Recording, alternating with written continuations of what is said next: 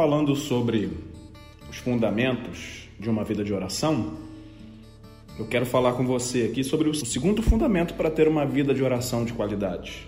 E o texto que vamos ler é Marcos, capítulo 1, do 32 ao 35, que diz assim: Ao anoitecer, depois do pôr do sol, o povo levou a Jesus todos os doentes e os endemoniados.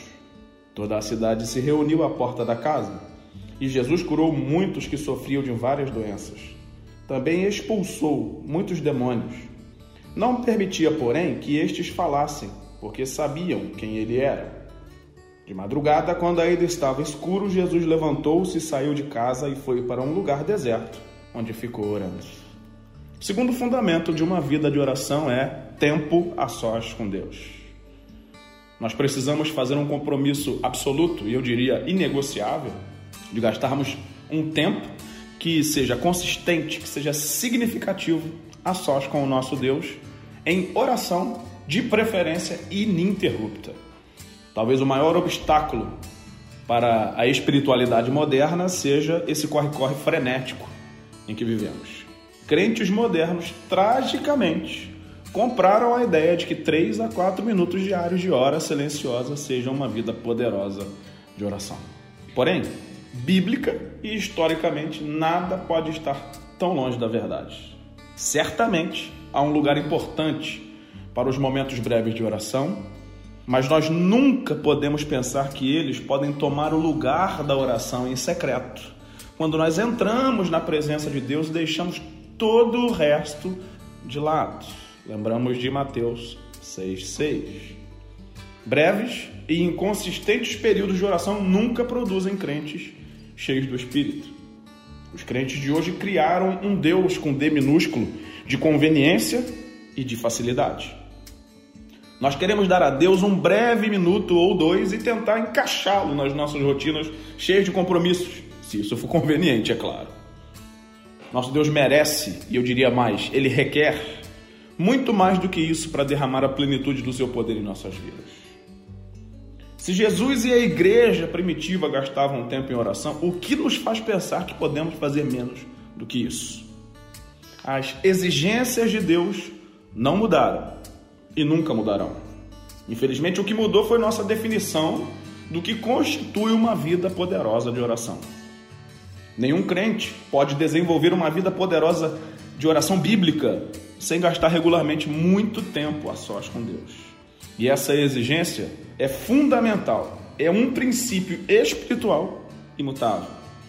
Mas o que significa realmente fazer um compromisso absoluto de gastar um tempo significativo a sós com Deus?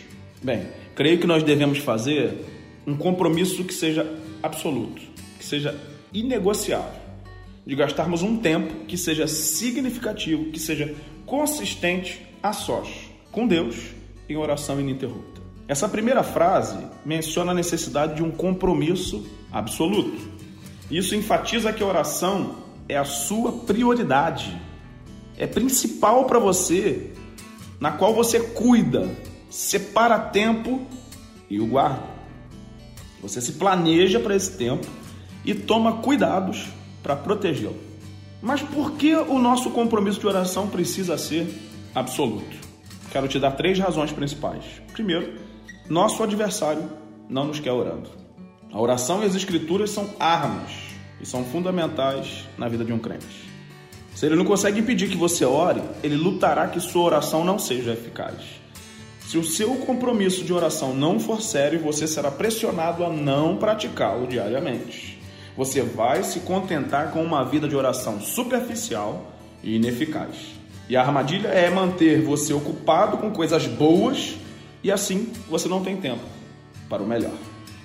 E a pergunta é: o que tem roubado esse tempo tão precioso em sua vida? Bem, a segunda razão para termos um compromisso absoluto é: nossa carne sempre resiste ao desenvolvimento de uma vida poderosa de oração. Os nossos corpos físicos e nossas paixões terrenas resistem à prática da oração fervorosa. As Escrituras Sagradas contêm fortes exemplos da carne atrapalhando a oração e o crescimento espiritual. A oração séria se parece mais com uma batalha espiritual do que com um breve momento de doce reflexão. A intercessão poderosa frequentemente envolve um intenso trabalho espiritual e muito provavelmente uma grande luta, no mínimo interna. Por isso, nós precisamos fazer um compromisso absoluto. Terceira razão para fazer um compromisso absoluto é: o sistema do mundo baseado na força humana é diretamente oposto ao sistema de Deus. O sistema de Deus é oposto ao jeito do homem. Nós temos tendência de colocar nossa ênfase e tempo maiores nas organizações, nas estratégias e nas metodologias. O padrão do mundo é desenvolvido para exaltar programas, forças e habilidades humanas. As Escrituras claramente demonstram que o padrão de Deus é nos trazer a um ponto de total dependência dele. Deus se desagrada quando colocamos nossa ênfase predominantemente em nossos próprios métodos e damos pouca ênfase na oração. Infelizmente, esse ainda é o padrão típico do cristianismo de hoje. Dizemos da boca para fora que oração é importante, mas ela não é a nossa maior ênfase nem prática. Ou seja, Meramente dizer que a oração é vital não é o mesmo que praticá-la como vital. Temos então de ter um compromisso inegociável de desenvolver uma vida poderosa de oração. E por isso, irmão, você deve fazer um compromisso absoluto de gastar um tempo significativo e consistente a sós com Deus em oração ininterrupta. E a próxima pergunta é: o que significa gastar um tempo significativo e consistente a sós com Deus? Bem, melhor entendimento é ter tempo diário com Deus. Sem dúvida, esse é o padrão bíblico mais forte. Entretanto, também é importante evitar o legalismo. Seu tempo de oração deve ser visto como um relacionamento e não como um dever ou uma exigência rígida, como nós vimos no primeiro fundamento. Embora seja importante ser disciplinado ao separar tempo para Deus, você não deve se sentir condenado se houver alguma variação no seu padrão.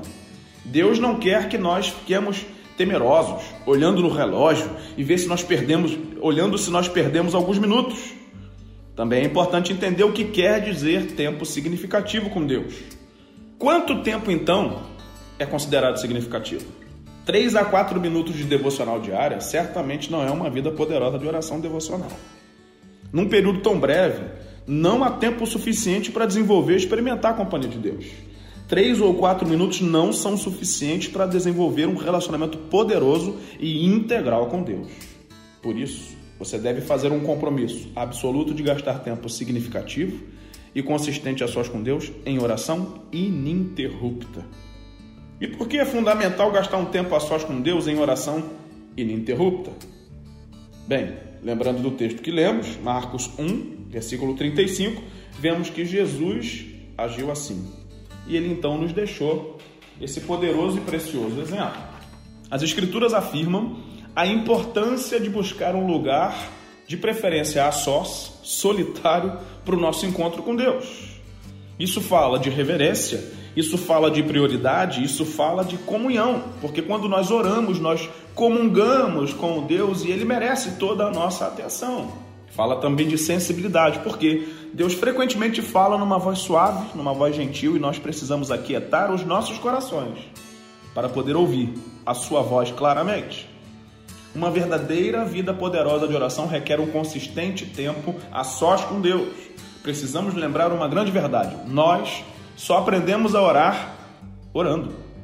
Se nós quisermos crescer na vida de oração com Deus, mas raramente comparecemos em oração diante de Deus. Nós estamos nos enganando. Deus não pode nos ensinar a orar se nós nos recusarmos a comparecer ao nosso tempo diário de oração. E até que nós façamos um compromisso sério de gastar tempo significativo com Deus, não alcançaremos a maturidade no nosso relacionamento com Cristo. Nunca nos tornaremos poderosos na nossa vida de oração até que possamos dar a Deus um tempo diário significativo. A oração nunca será um instrumento poderoso na nossa vida se nós não nos dedicarmos diariamente nesse compromisso com Deus. Este, então, é o segundo fundamento para uma vida de oração. No próximo podcast, vou falar com você sobre o terceiro e último fundamento de uma vida de oração. Que Deus te abençoe rica e abundantemente.